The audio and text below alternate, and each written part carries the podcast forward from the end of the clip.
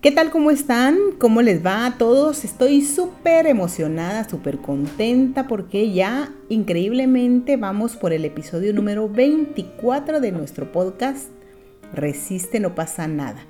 Siempre nuestro interés ha sido el poder conversar de varios temas que nos ayuden, que nos aporten a nuestra vida, que nos den alegría, que nos den paz, que nos den herramientas y conocimientos para que podamos vivir a plenitud la mayor parte del tiempo. Estoy muy agradecida también porque nos escuchan tanto en Guatemala como en muchos países eh, muy lejanos a nuestra Guatemala. Así es que muchísimas gracias a todas las personas que han estado pendientes y han seguido estos episodios. Mil gracias. Pues el día de hoy invité a, un, a una persona maravillosa que es mi gran amigo, él es director, productor y actor, el gran Roberto Santandrea. ¿Y para qué lo invité? Para conversar acerca de un tema muy interesante que se llama Hablemos de actuación. Bienvenido, mi querido Robert. ¿Cómo está usted? ¿Cómo le va? Hola, mi Claudita linda. Meuclau, le llamo yo. Eh, muchas gracias por la invitación. Muchísimas gracias. Pues eh, en cualquier momento pues aquí estoy yo para que hablemos de actuación. Perfecto, sí, yo lo sé, por eso lo presenté como, como un gran actor que es usted. A ver, vamos a ver, platiquemos un poco acerca de, de, sus inicios en este maravilloso mundo de la actuación. ¿Cómo fueron sus inicios, mi querido Robert? Mire, eh, si hablamos de manera profesional, como, como se debe de decir, eh, yo empecé en 1978 empecé en, en el Canal 5. Eh, yo soy maestro de educación física y en algún momento alguien me dijo eh, que había una, una escuela de, teatro de arte universitario en el Paraninfo y que era una academia gratis en la cual yo me inscribí, nos fuimos a inscribir con mi compañero que se llama Arnaldo Tacam Batz y, y el que se quedó, el que se terminó quedando a partir de 1978 fui yo. Y él ah. eh, apenas, yo creo que se inscribió, pero nunca recibió una clase. que yo recuerdo, nunca lo vi en clase. bueno, pero eh, de alguna manera nosotros en las, eh, ¿cómo se llaman? Los festivales teatrales, eh, escolares que se hacían, concursos, etcétera y todo. Yo ya empezaba en la escuela. Eh, bueno, desde la primaria y todo eso, pero como les repito, profesionalmente eh, llegamos a,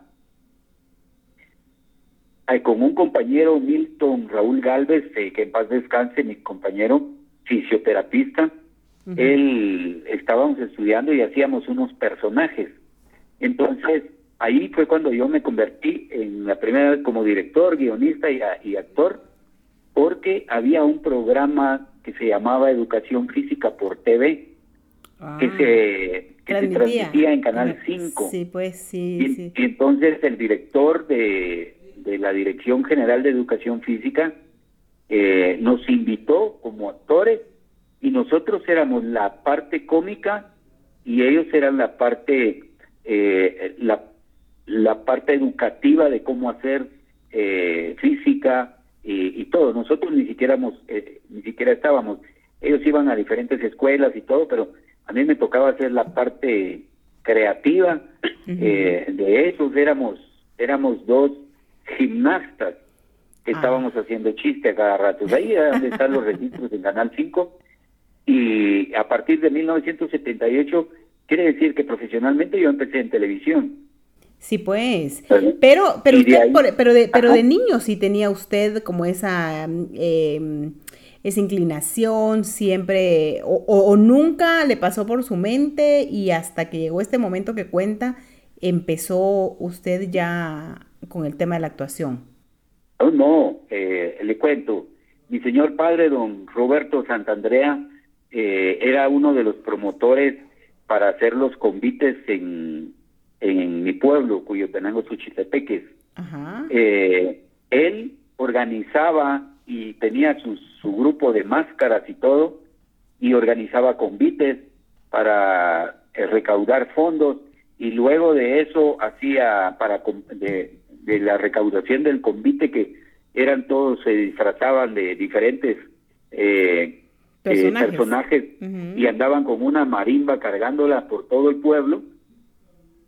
Yo creo que tenía, qué sé yo, yo era tan pequeño, creo que tenía unos seis o siete años y, recuerdo que, que mi padre puso en el corredor todas las máscaras y me llamó la atención una que era de un que era de un coyote o de un perro eh, que tenía el digamos el hocico no el tipo de la boca roja el perro era blanco y tenía las orejitas negras era una máscara y yo jugaba con ella.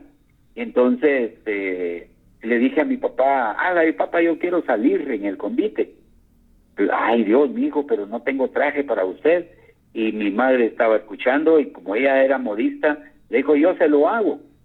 entonces lo, mi, mi, señora madre lo que hizo fue agarrar una, una de las túnicas de mi papá de, negras, de las de, que usaba para Viernes Santo, porque él era cucurucho, y simplemente unió la parte de medio, me la hizo, no sé, tanto que hizo mi, mi madre porque yo era muy, yo era pequeño, ni siquiera le llegaba al hombro a mi papá y mi papá era de apenas unos 58 de estatura, unos 60 de estatura y yo no le llegaba ni al hombro, o sea, qué tan pequeño estaba.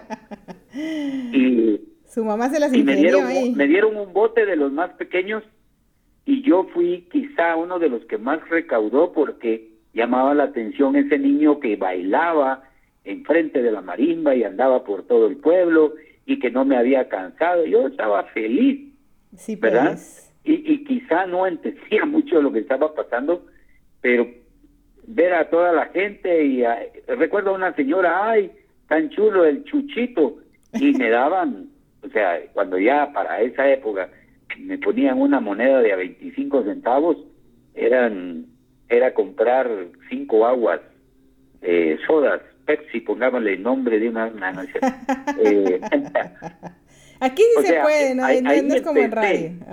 Pero tengo una foto, ah, tengo una foto donde mi señora madre me vistió de paje y ahí tenía unos tres años y el paje, ella hizo el traje, como le repito, ella era modista, me puso boina, una pluma, una trompeta y, y una capa y yo era el, el que llevaba el cetro en un cojín para la reina infantil de mi pueblo. No sé quién era la reina infantil, pero yo era tan pequeño todavía, eh, a esa edad de tres años, que es lo que, que es el recuerdo más eh, remoto que tengo de, de, cómo pudo haber empezado todo esto. Mi madre le gustaba ser la organizadora de las despedidas de soltera, ella cantaba y bailaba en algún momento de su vida, de sus últimos eh, días de su vida, ella formó parte de un grupo, ¿cómo se llama? De un grupo folclórico donde yo le compré inclusive una vez un traje eh, típico y ella formaba parte de un de, ese grupo folclórico y le estoy hablando 2000 del 2000 para el 2008 más o menos o 2009 pues. casi bueno de alguna manera estuvo involucrado en este claro ha estado digo yo de la, de la artistiada, le dicen algunos. Pero qué bueno, qué bueno, porque me, el, los convites, bueno, para eh, muchas personas que no son de aquí de Guatemala, eh, es, es, un, son unos bailes que se realizan en, en algunos eh, pueblos de nuestra querida Guatemala, pero son extraordinarios los convites porque Cuéntenos usted que estuvo involucrado un poco para que la gente que nos está escuchando sepa, porque van a decir que es convite. Porque quiero contarle que nos escuchan hasta en Inglaterra, nos escuchan en Dinamarca, en otros países con estos podcasts. Muchísimas gracias. Para que, nos, para que usted les cuente qué es un convite y la gente pueda eh, saber de qué estamos hablando, porque si no, solo nosotros los chapines vamos a entender. Ok, eh, gracias, eh, Claudita. Y para los que están, un saludo hasta Inglaterra, no lo voy a hablar en inglés porque no sé más que mi propio español, yo solo sé Isabuk, Isabuk. pero, pero, bueno, el convite es algo como, eh, eh, es un grupo de actores o de, eh, de gente que se disfrazaba, utilizaba un traje y andaban pidiendo por todo el pueblo, eh, reuniendo fondos. En algunos casos era para, eh, previo a, la feria de, en, mi pueblo era previo a la feria patronal. patronal de Cuyotenango.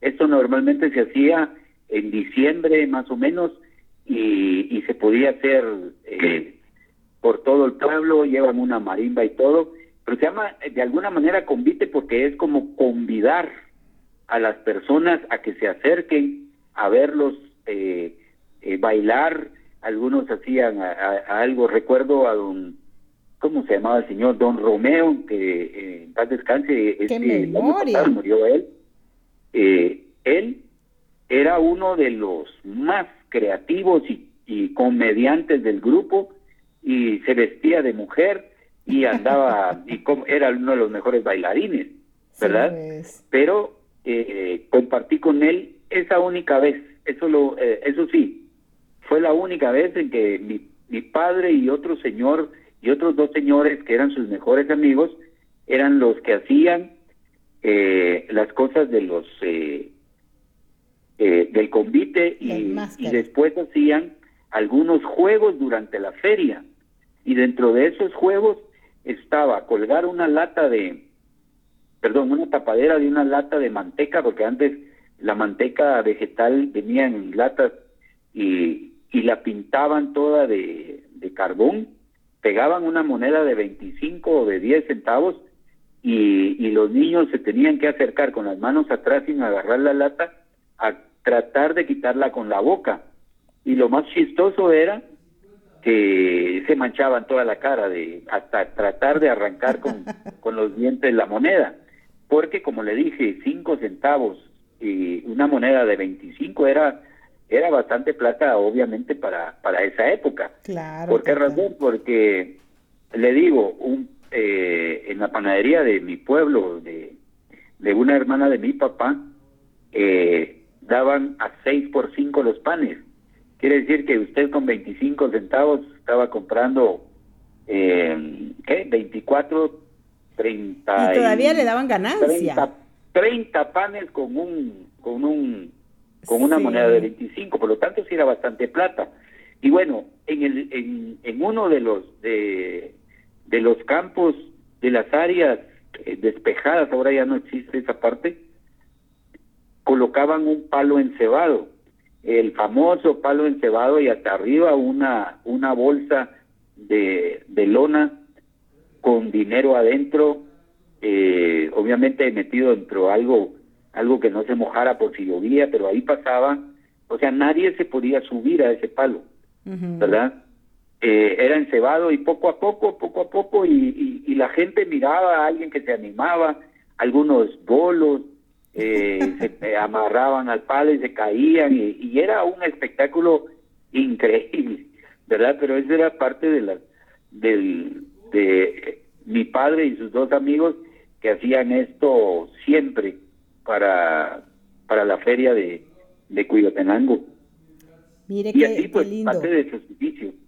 Claro, qué lindo. Y, y estas son unas tradiciones eh, nuestras guatemaltecas muy, muy lindas que a la fecha todavía, bueno, ahorita con, con, esto de, la pandemia obviamente no, pero en muchos lugares de nuestra Guatemala pues hacen varios convites y, y realmente como dice usted es un espectáculo, es un show y van con sus trajes, con sus máscaras, todos bailando, es algo muy lindo. Pero bueno, a ver, sigamos. Entonces, usted así fue como empezó con la actuación. Em, todo todo eh, lo que usted ha realizado como actor ha sido aquí en Guatemala o ha ido a algún lugar fuera de Guatemala, em, ya sea a estudiar o, o, actuando, Robert? Eh, sí, sí, he tenido la oportunidad de estar fuera y le, solo voy a retomar algo en algún momento cuando yo estaba ya a nivel profesional, ya tenía mi propio teatro, mi propio teatro y todo. Eh, fíjese que yo siempre me pregunté de dónde viene mi vena artística. Y yo decía, bueno, de mis papás, por eso, lo que le estoy contando, y mi madre y todo, que eran muy, muy extrovertidos. y yo siempre jugaba de pequeño de ser eh, incluso sacerdote y, o, mi abuela me decía, ay, este patojo solo mi cada cositas así. Pero resulta que dentro de, de mi investigación, eh, mi bisabuelo, Pascual de María Santandrea Bertoni, eh, italiano, de origen italiano, él venía en una compañía de ópera que se presentó aquí en Guatemala, en el Teatro Colón, allá por 1860 aproximadamente, y allí conoció a doña Jacoba Catalán Márquez, y pues se quedó en Guatemala, y por esa razón es que el apellido Santandrea es el único, es único familiar aquí en Guatemala. Eh, todos los que seamos Santandrea somos la, la única familia. Y a partir de ahí viene digo yo, ah, con razón, entonces yo soy como que reencarnación de él, solo que eh, viajé al contrario. En 1990 tuve la oportunidad de formar parte de una eh, de una compañía de teatro guatemalteca eh, con una obra que se llamó La Profecía de Manuel Corleto, el maestro y mi sensei también, Manuel Corleto, un gran actorazo y también escritor que escribió, él fue el guionista de la, de la primera novela guatemalteca que se llamó Azul, aquí, en, aquí en Guatemala. Entonces, eh, con, un, con un director, Yannick Tenafiel, francés, vino y organizaron eh, todo y se presentó a nivel escolar y después eh, se consiguió para poder ir a, al festival de, eh, de teatro iberoamericano en Cádiz, en España. Qué lindo, Y eh, yo tuve la oportunidad de formar parte de ese elenco, no al principio, sino que yo solo pedí en algún momento con el, con el francés, le dije, eh, mira, fíjate que a mí me gustaría recibir los ejercicios que das. Eso fue en el Teatro Nacional y se me queda viendo y me vio canchito, por supuesto, y me dice, vente con los españoles. Y entonces ya empecé a, yo solo llegaba a no a ensayar la obra, sino a hacer los ejercicios que este francés ponía. Técnica de respiración, de movimiento, desplazamiento, eh, eh, movimiento corporal, todo eso. Entonces, eh, canto también en algún momento y llegó, llegó el momento, llegó ese, ese espacio específico en que uno de los actores principales de la, de la obra, eh, no sé qué le pasó, pero dijo yo no puedo viajar.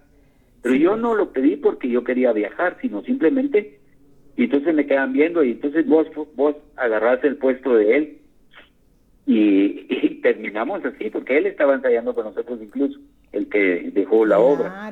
Y así fue, como, así fue como viajé al Festival Iberoamericano de Teatro en Cádiz en España. Ahí estuvimos durante una semana, nos presentamos solo una vez, pero vimos toda eh, la mayoría de las obras a las que nos invitaban eh, con los compañeros de Colombia, de Venezuela, de Argentina, de México. Eh, incluso ahí le puedo decir, los de México presentaron el Rabinal Achí y lo presentaron como que es de ellos. ¿verdad? y Rabinal, obviamente, ya solo Rabinal decirlo, Rabinales de las Verapaces, eh, es un es un texto eh, quiché, eh, o quichí creo, entonces ellos lo presentaron como una obra de ellos, que sucede en México, incluso mencionan al Quetzal y toda la cosa, bueno, hay Quetzal en México, por supuesto, pero... Le cambiaron allí conocí, mire, fue algo emocionante porque allí conocí a dos actores que siempre los mirábamos en las películas mexicanas, en las películas de, eh, de bandidos, salían ellos siempre, en las películas de, ¿cómo se llama?, de Pedro Infante, en las películas de Javier Solís, en las películas de Luis Aguilar, ellos eran los bandidos y otra vez de bandidos, siempre con mis primos decíamos, ah, la mira, otra vez de bandidos. Ellos eran así. Yo tuve la oportunidad de estar con ellos en el mismo hotel eh, compartir en algún momento, nunca hablamos, pero yo, yo sabía que eran ellos. Y sin embargo, ahí había un, eh, ¿cómo se llama?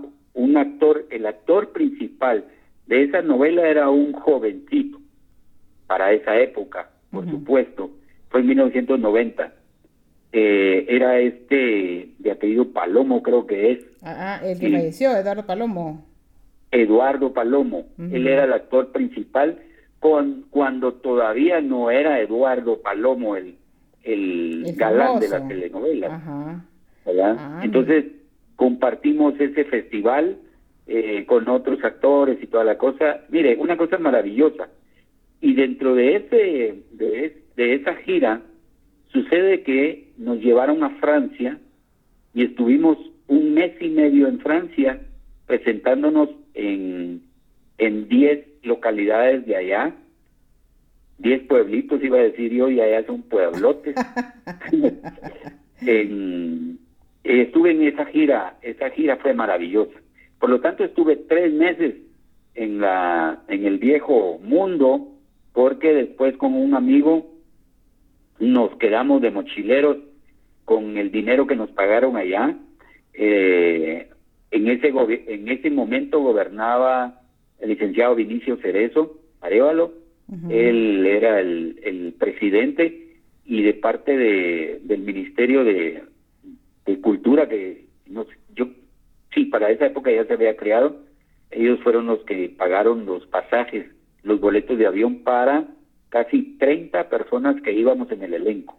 Qué bonita experiencia. la, música, la música era era en vivo eh, así interesante del maestro Joaquín Orellana. Mire usted, Qué un privilegio haber estado con esas personas y pues ya después conocí otros países de, del viejo mundo y, y estando esta anécdota estando en Francia me vio una me vio una cómo se llama una mexicana y me dijo tú como que eres actor verdad y yo no sé ni por qué me dio cara de actor.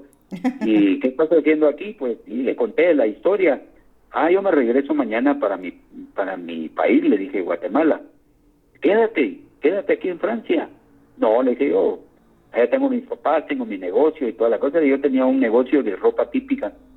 Y, que hice que los patojos, todos llevamos cosas típicas y en el hotel, en el Festival de Cádiz se las vendieron a todos los demás y me miraron mi chumpa vos, ya le estoy echando ojo a tu chumpa, me la das y, la vendemos y que no sé cuánto y cositas así, y terminaron vendiéndola. Sí, haciendo business. Entonces, querían que yo me quedara en Francia, o sea, tuviera 30 años de ya hablar francés. Imagínese. Y estar allá, pero no, yo amo mi país y sigo aquí, me encanta estar acá. Sí, yo lo sé, mi querido Robert. Pues mire qué bonita historia. La verdad es que son historias de, muchos actores guatemaltecos que, muchas veces no las conocemos, no sabemos tanto. Y es, es, es importante saberlo porque hablamos de actuación. Usted em, este, es director, es productor, es guionista, tuvo su teatro y también ha podido preparar a mucha gente con el tema de la actuación, ¿no? Así es, eh, yo creo un curso que se llama Técnicas de Motivación Teatral. No es específicamente para volverlos grandes actores, es solamente para motivarlos, porque eh, cuando alguien me dice, mire, eh, ¿qué requisitos necesito para entrar? Y les digo yo, ganas, nada más. Claro. Ganas. ¿Y, y cómo así? Mire, y yo doy clases a partir de los 14 años en adelante. ¿verdad? No, he trabajado con niños y todo, claro que sí, con específicamente en el radioteatro infantil, pero eh, de 14 años en adelante ya, ya es un preadolescente y entiende mejor que la inquietud de un niño. Claro. Y, y he tenido niños trabajando conmigo, menores de 14 años, pero si, si los papás están recibiendo el curso y llevan al niño porque eh, cómo corrige uno a un niño que esté que no esté haciendo caso, no esté poniendo atención, es por medio del papá, ¿verdad? Porque eh, bueno, y entonces creé ese curso de las técnicas de motivación teatral, independientemente si con esto se vuelven o no actores.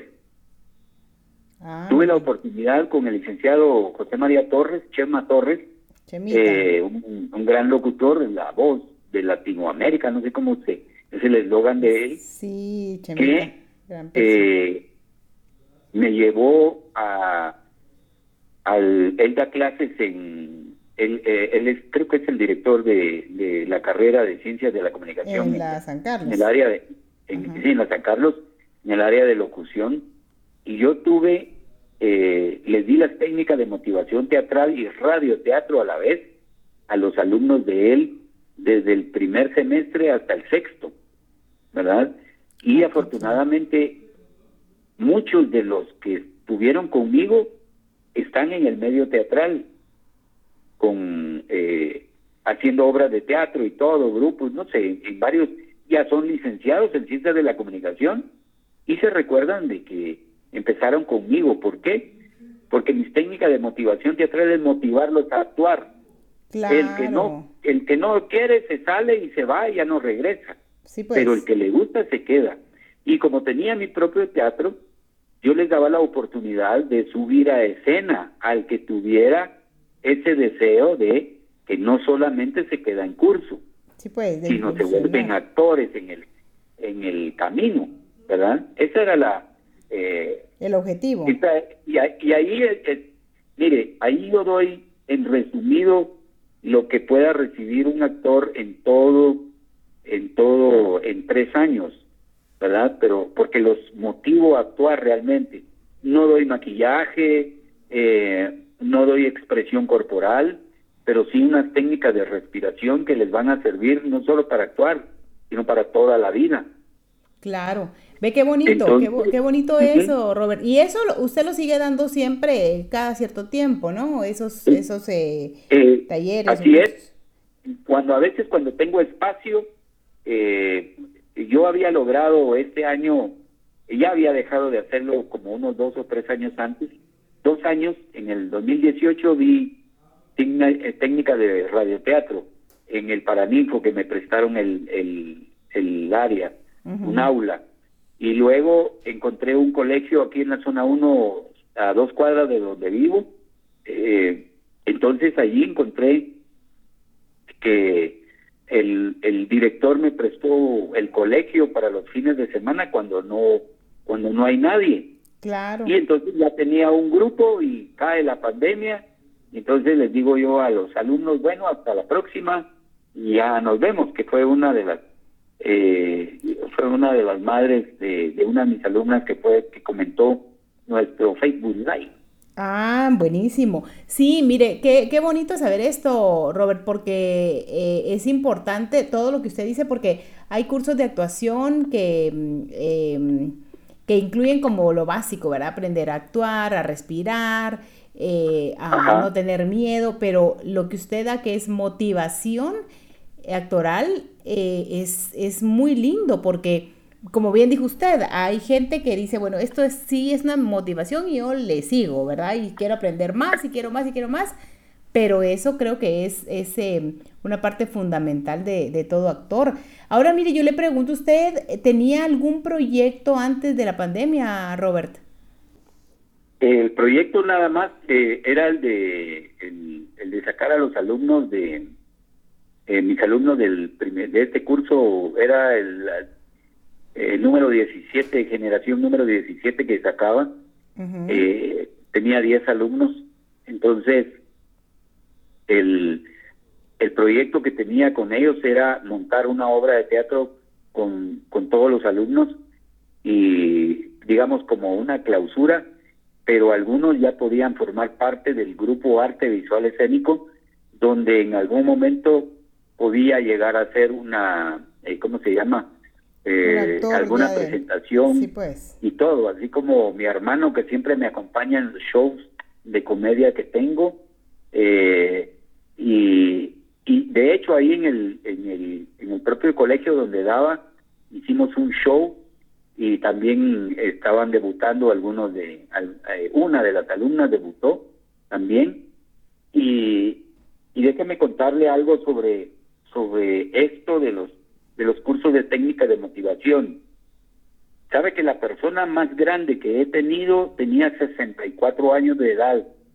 Y ella me dijo, yo siempre quise ser actriz, siempre, pero mis padres no me dejaron. Y yo le agradezco a usted, ah, porque me dijo, mire, yo tengo tantos años, y véngase, usted tiene ganas de hacerlo, véngase.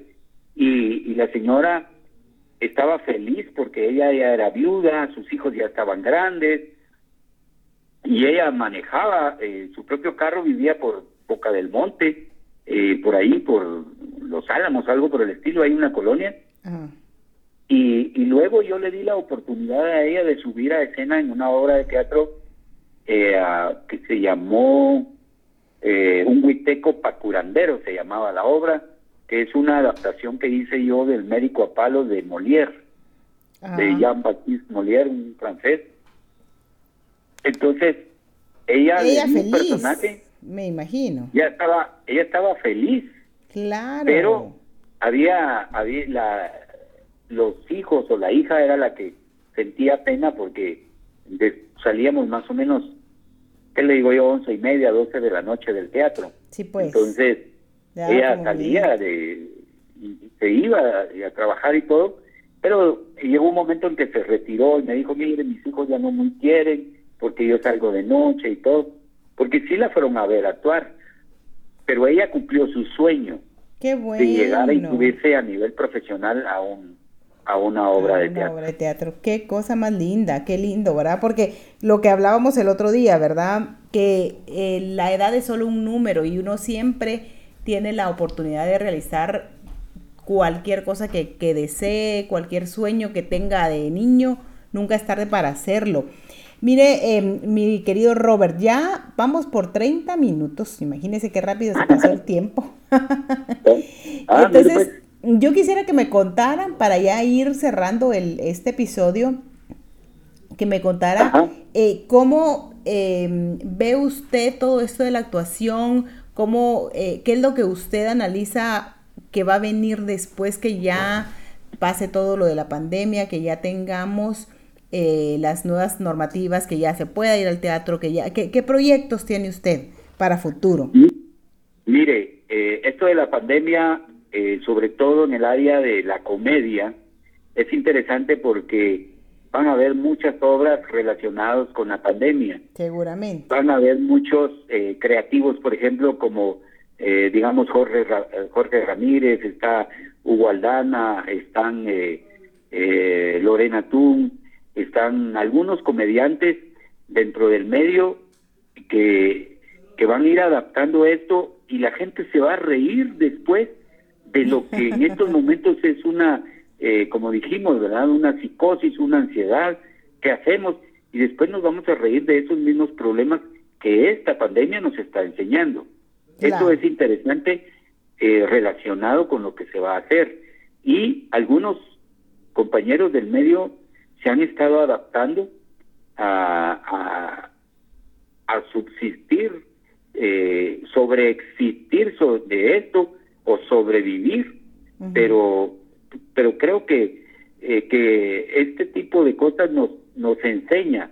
Yo siempre le busco el lado positivo a, a las cosas negativas. Siempre lo he dicho y pongo de ejemplo, digamos, un aguacate. Si el aguacate uno lo abre y sale el chuco, ¿qué hace uno? ¿O qué hace la mayoría? Yo no. Pues lo tira, ¿verdad? Y yo siempre lo digo en una de mis obras, digo, no, no lo tiren agarren la pepita, siembrenla, y cuando sientan ese va a dar más de mil aguacates por cosecha, y entonces en lugar de tirarlo, sembramos, ¿verdad? Entonces, eh, como me decía una de las alumnas en la academia de TGW, pues yo lo agarraría y me lo echo en el pelo porque es aceite, vaya, ahí está. Sí, buscarle el lado positivo como mejor nos, nos convenga o lo pensemos en ese momento, ¿verdad? Sí todo, todo, toda cosa negativa siempre tiene un lado positivo, todo. Totalmente, totalmente. y eso es importante. Entonces, yo creo que eso nos, nos va a enseñar y nos ha estado enseñando y después de que pase esto, eh, quizá van a surgir muchas cosas más creativas. Yo, por ejemplo, tengo ya mi propio show, eh, pero va a ser, digamos, un monólogo dramático, pero a la vez estoy mezclando algo eh, en lo cual eh, voy a ponerme a practicar que hace más de vamos a ver, en el 86, no, 86 no, en el 2006 fue, hace como 14 años, eh, yo hacía magia.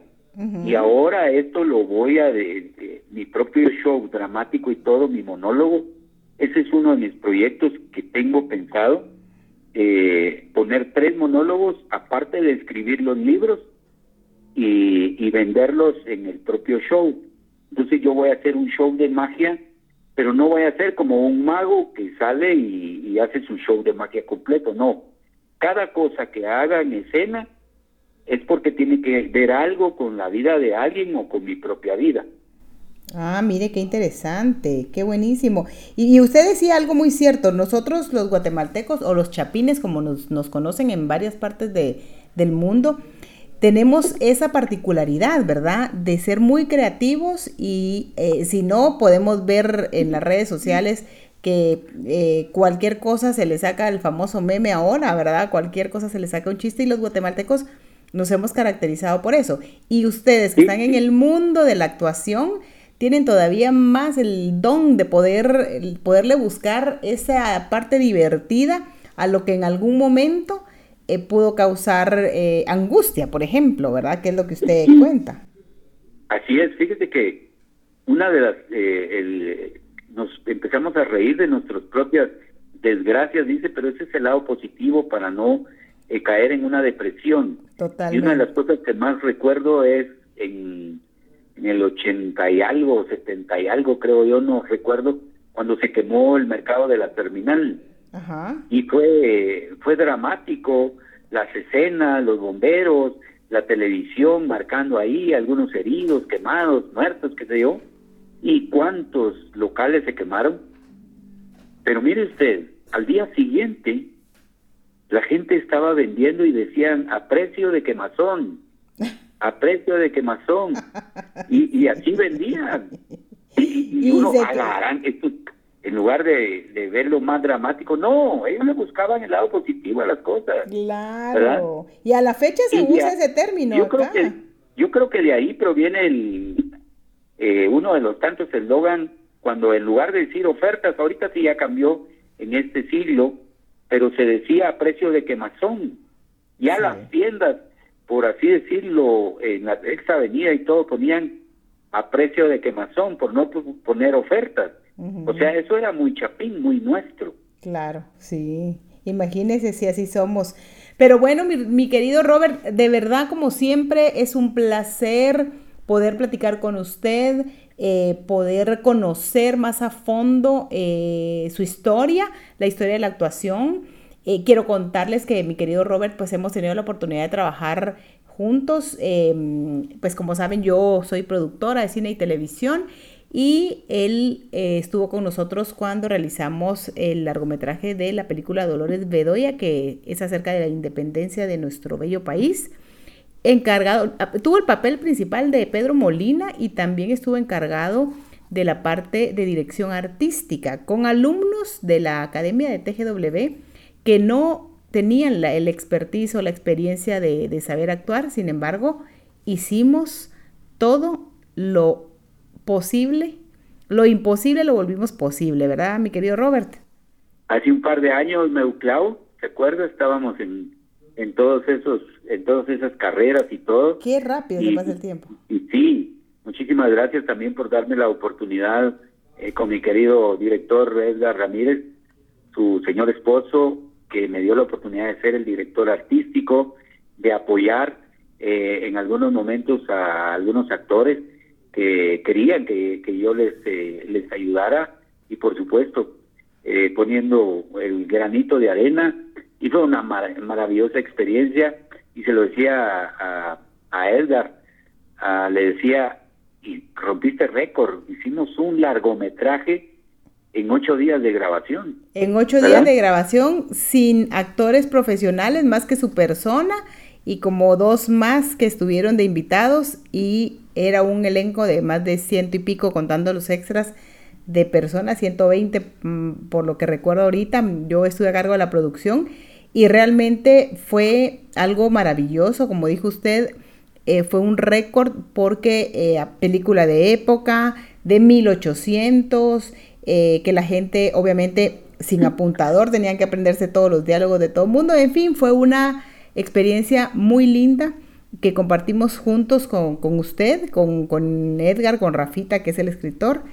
Así es que para mí ah. siempre es un gusto poder platicar con usted. Eh, nuevamente le agradezco su tiempo, le agradezco muchísimo y estoy segura que muchas personas van a estar eh, igual dependientes de estos episodios porque es tan importante para nosotros Guatemala es un país pequeño pero con muchísimo potencial, con muchísimas cosas lindas y como lo repito mil veces, resiste, no pasa nada porque realmente no pasa nada. A, pesar que estamos en esta pandemia, tenemos que aprender a mantener el control, como bien lo dijo mi querido Robert, a verle el lado positivo a todas las cosas y que vamos a darnos cuenta que dentro de un tiempo, cuando menos lo imaginemos, ya nos vamos a estar riendo de nosotros mismos y de nuestras situaciones como lo es el COVID, ¿verdad, mi querido Robert? Así es, eh, hemos superado terremotos, desastres, eh, un montón de cosas, ¿por qué no vamos a superar esta pandemia que nos ha hecho eh, ponernos a pensar, nos metieron en la casa, pero de alguna manera creo que empezamos a, a sobrevivir en, en eso. A mí me encanta estar en mi casa, pero yo al revés, he tenido que salir porque tenía que salir a, a, trabajar de alguna manera por la propia necesidad, ¿verdad? Pero eh, vamos a, vamos, no pasa nada, ahí sí que no pasa nada, todo es cuestión de adaptarnos y, y le agradezco, reitero mi agradecimiento para, para usted, su persona, su familia, mi querido Edgar, eh, y gracias, gracias por pensar en mí y darme esta oportunidad de poner en, en, en este en este medio pues mis 42 años de, de vida profesional porque si metemos los otros pues ya tendría como qué como 59 años de vida profesional pero bueno mi querido Robert Así es que llegamos por el día de hoy a, a la finalización de este nuestro episodio, como dije, número 24. Gracias nuevamente, gracias a todas las personas de verdad que se toman el tiempo de escuchar eh, por todas las plataformas donde podemos escuchar el podcast. Y pues nos seguiremos escuchando en, en otro episodio igual de interesante, igual de, de, maravilloso como siempre tratamos que sean todos. Así es que les dejo un gran beso, un montón de bendiciones y no pasa nada. Siempre hay eh, que pensar positivamente, siempre hay que ir para adelante y hay que buscar todo lo mejor de lo, lo malo que haya, todo lo mejor, porque siempre hay cosas buenas. Así es que le mando un abrazo, mi querido Robert. Gracias por su tiempo. Gracias por compartir conmigo su, su historia y pues hablamos de actuación. Ya saben que eh, este, solo coménteme sus redes sociales por si alguien quiere saber algo de actuación que se comunique con usted para terminar. Así es, eh, Roberto Santandrea en, eh, en páginas de Facebook e Instagram también, igual, que ya se puede compartir en eso. Y mi número es 0000000. No, no es cierto. ya lo pueden buscar en Facebook. Y muchísimas gracias, Meuclaud Gracias, un gran abrazo a la distancia y sobre todo a aquellos que están fuera de nuestras fronteras, que nos escuchan en otros países, pues bendiciones, no pasa nada. No pasa nada. Muchísimas gracias y nos seguimos escuchando. Besos grandes. Gracias, mi querido Robert. Que esté muy bien. Le agradezco como siempre y le mando un fuerte abrazo. Igual, Meuclau. Chao, chao.